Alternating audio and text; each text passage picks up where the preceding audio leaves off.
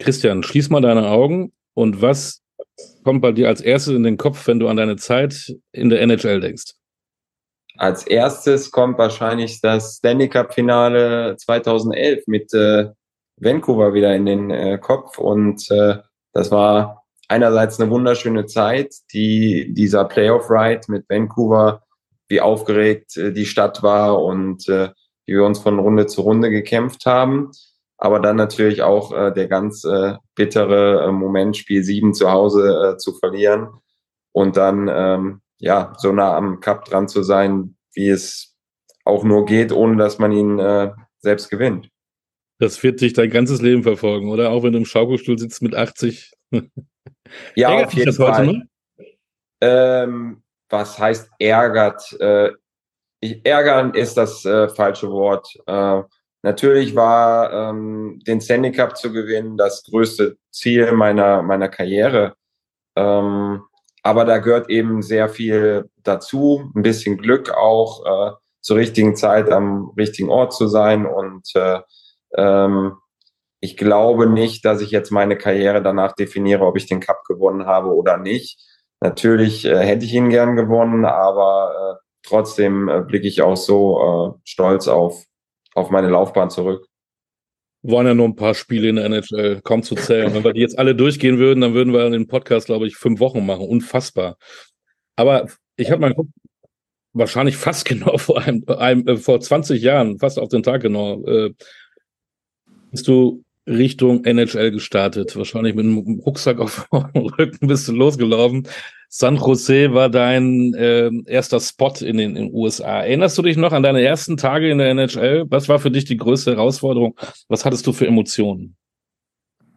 Ähm, ich erinnere mich noch an äh, den ersten äh, Roadtrip dann, als das Trainingscamp vorbei war und äh, ähm, wir sind nach, nach Edmonton geflogen und äh, ähm, ja, der ähm, Tag vor dem ersten NHL-Spiel, das war schon so ein bisschen surreal dann, weil äh, irgendwo war das äh, die ganzen Jahre dann mein, mein großer Traum gewesen, einmal NHL zu spielen und äh, dann bist du letztendlich da und äh, bekommst die Möglichkeit, hast es ins Team geschafft und äh, ähm, ja, aber es ist dann auch nicht, dass man sagt, okay, jetzt ist man angekommen, sondern dann äh, als Sportler hat man wieder das nächste Ziel. Man möchte sich fest etablieren in der Mannschaft, dann möchte man zum Leistungsspieler werden und äh, äh, einen Teil zur erfolgreichen Mannschaft beisteuern und dann natürlich sich, sich zu halten, weil ähm, das ist natürlich gerade in Nordamerika dahin zu kommen, ist schon schwer, aber sich da halt lange zu halten,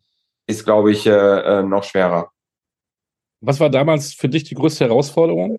War das die kleinere Eisfläche? War das die Körperlichkeit der, der, der Spieler?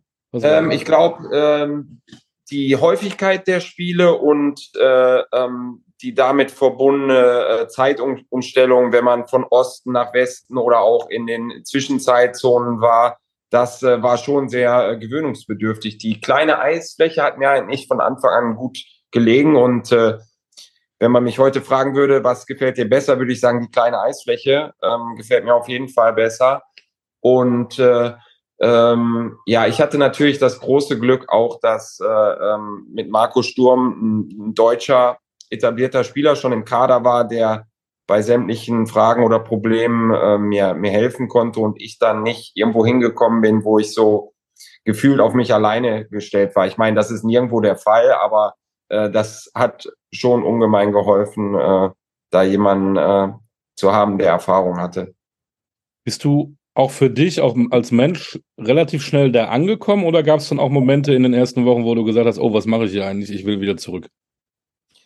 Ähm, nee, also diesen Moment gab es bei mir nie, dass ich äh, zurück wollte. Ich bin äh, direkt gut angekommen. Ich hatte auch damals meine, meine Freundin und äh, jetzt meine Frau, die war von Anfang an mit dabei. Also gut, die ist etwas später gekommen, aber äh, im ersten Jahr war die direkt dabei und das war für mich natürlich auch eine, äh, eine super Unterstützung und äh, so, ein, so ein Ruhepol abseits äh, des, des Eishockeys. Ähm, wir haben uns da gut unterstützt ähm, ja, man macht natürlich Lektionen, wenn man da in Amerika ankommt. Ein kleines Beispiel, äh, die schreiben ja die Eins, äh, schreiben die ja nur als Strich und äh, ähm, die Sieben ist ohne diesen Mittelstrich und äh, dann habe ich, als ich mein Handy äh, ähm, damals geholt habe, meine Sozialversicherungsnummer, die braucht man ja für alles, da habe ich halt die Eins wie eine Sieben, also die deutsche Eins geschrieben, sah dann für die wie eine Sieben aus und dann hatte ich Probleme, ich konnte da nicht anrufen, habe jedes Mal die falsche Nummer, äh, Sozialversicherungsnummer durchgegeben, die wollten nicht mit mir reden und das wieder rückgängig zu machen, das hat zum Beispiel ewig gedauert und äh, da habe ich sehr schnell äh, gelernt, äh, wie man die Zahlen dann richtig äh, einträgt. Jetzt haben wir gesagt, wie du angekommen bist. Äh, erinnerst du dich noch an dein erstes NHL-Spiel? Ja, das war in Edmonton damals. Wir haben leider verloren. Ich habe bitte. Lag aber nicht an dir, ne?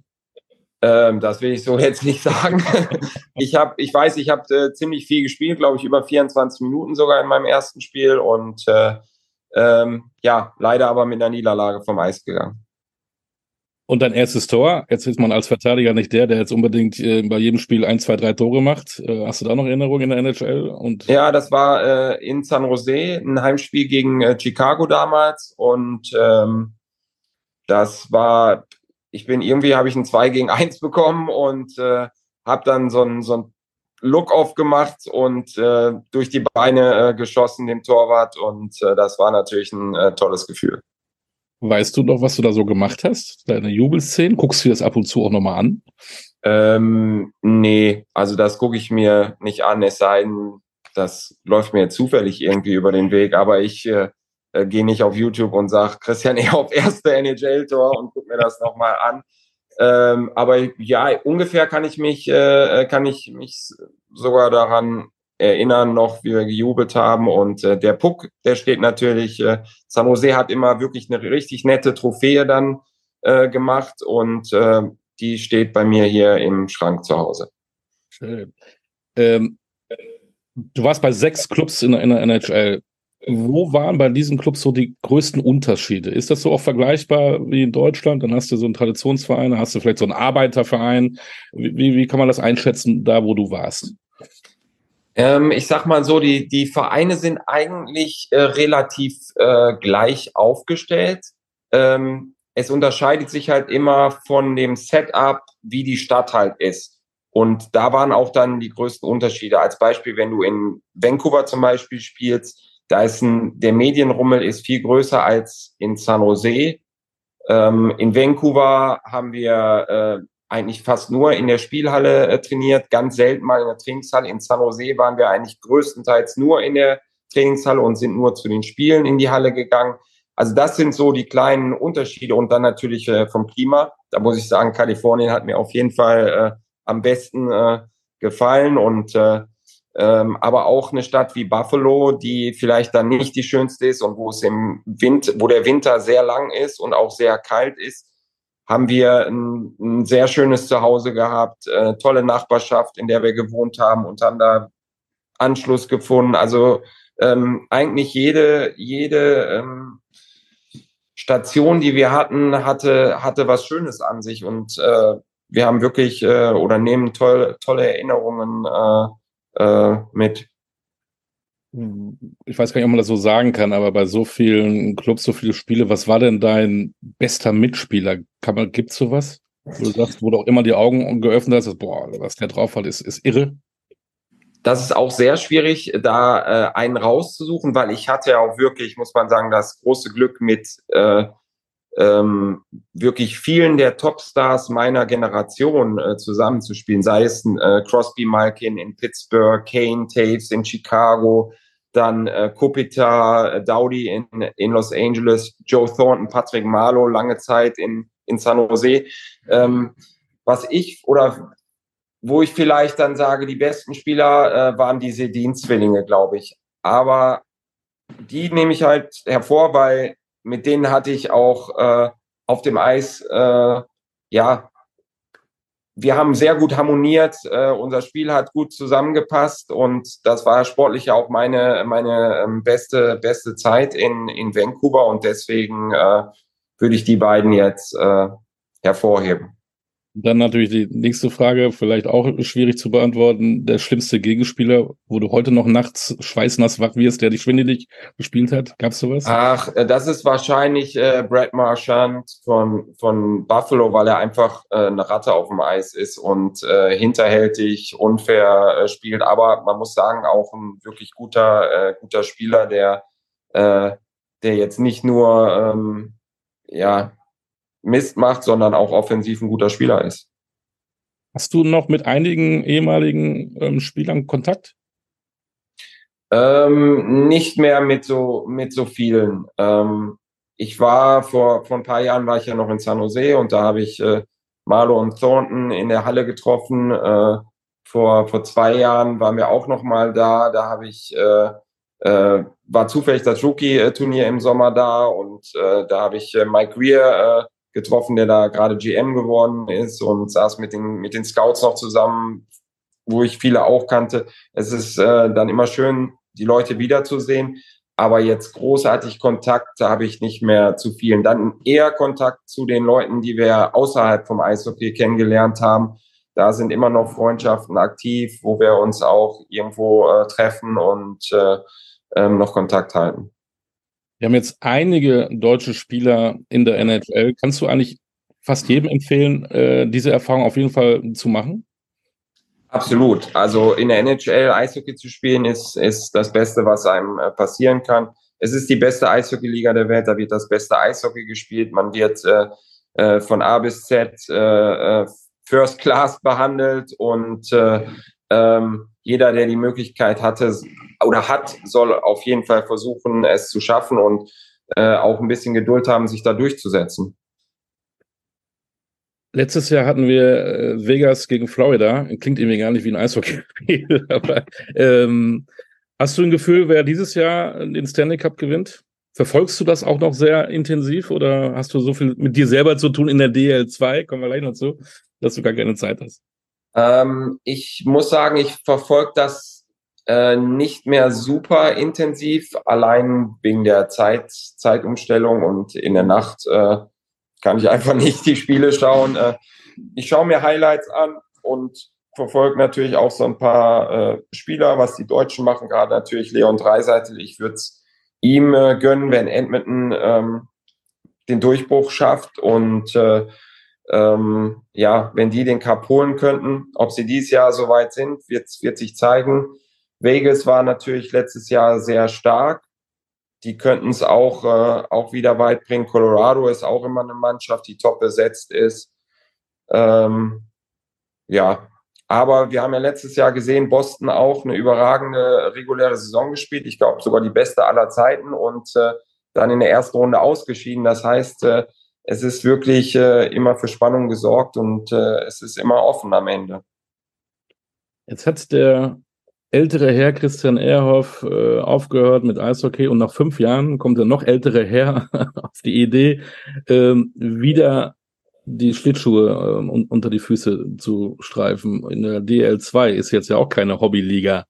Wie geht's dir damit in Krefeld? Wie läuft's für dich? Wie kam das überhaupt zustande? Also erstmal, es macht riesig Spaß und mir geht's äh, gut damit. Äh, ich gehe jeden Tag gern äh, in, in die Kabine und äh, äh, versuche das äh, ähm, zu genießen.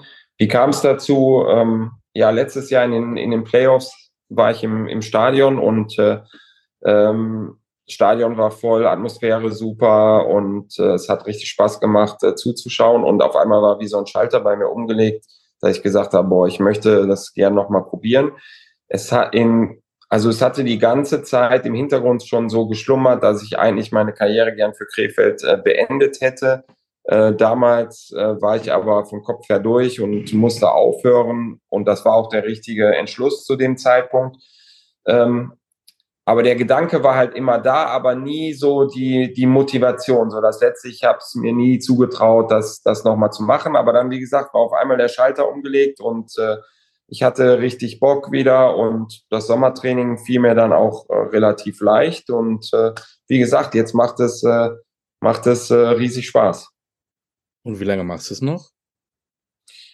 Ähm, also erstmal dieses Jahr. Ähm, ich will jetzt noch nicht sa definitiv sagen, dass nach dem Jahr Schluss ist. Ähm, ich würde mir natürlich wünschen, dass wir den Aufstieg in die, in die DL schaffen. Dann wäre für mich definitiv Schluss. Das wäre nochmal so ein perfekter Abschluss für mich. Aber ansonsten, ähm, ja, muss ich auch sehen, wie die Saison äh, läuft, wie ich das alles äh, verpacken kann in, in meinem jungen Alter noch. Und äh, ähm, dann äh, werde ich nach der Saison, denke ich, äh, die Entscheidung äh, treffen, ob definitiv dann Schluss ist oder es noch weitergeht. Eine Frage noch zum deutschen Eishockey. Du hast ja auch Erfolge mit der Nationalmannschaft gefeiert. Das hat sie dieses Jahr auch wieder bestätigt. Ähm, ich habe ja auch einen Hype. Du bist viel in der Eishalle, du bist in Krefeld unterwegs, auch in anderen Städten. Ähm, was macht der Nachwuchs? Kommt da was nach? Haben die äh, Jugendlichen Bock auf Eishockey? Ähm, das kann ich auch nicht zu 100 Prozent äh, beantworten, aber ähm, wenn man die Entwicklung im deutschen Eishockey sieht, äh, dann muss man sagen, es geht eigentlich stetig bergauf, weil äh, ich erinnere mich noch, als ich mit 17 in die, in die DL gekommen bin oder Profi geworden bin, damals hatten wir fünf Deutsche in der Mannschaft. Äh, Deutsche haben kaum eine Rolle in der Liga gespielt und äh, ähm, jetzt mittlerweile spielen deutsche Spieler wieder äh, eine große Rolle, auch, auch in der Liga. Ähm, damals, als ich nach Nordamerika gekommen bin, waren weniger als eine Handvoll Spieler da.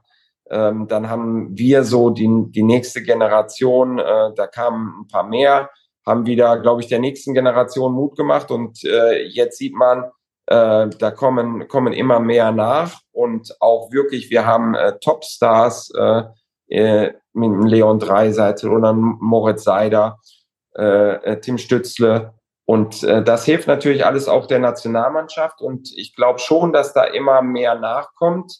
Ähm, natürlich wäre es schön, wenn man in der Breite noch viel breiter aufgestellt ist. Äh, dann wird, glaube ich, am Ende noch mehr bei rumkommen.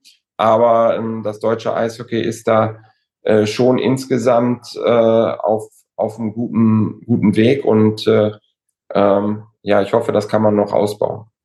Wenn du dann tatsächlich irgendwann sagst, ich spiele nicht mehr, äh, wirst, wirst du dem Eishockey irgendwie noch verbunden bleiben? Hast du irgendwas vor?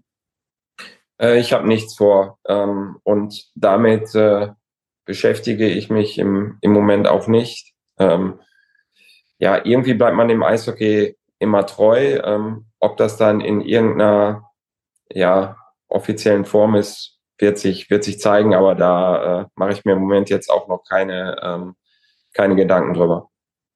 Dann warten wir ab und dann sprechen wir wieder. In diesem Sinne. Genau. Danke für deine Zeit und bleib gesund, ne? Und viel Spaß äh, auf den Eisflächen der DL2. Ja, vielen Dank. Danke, äh, dass ich dabei sein durfte.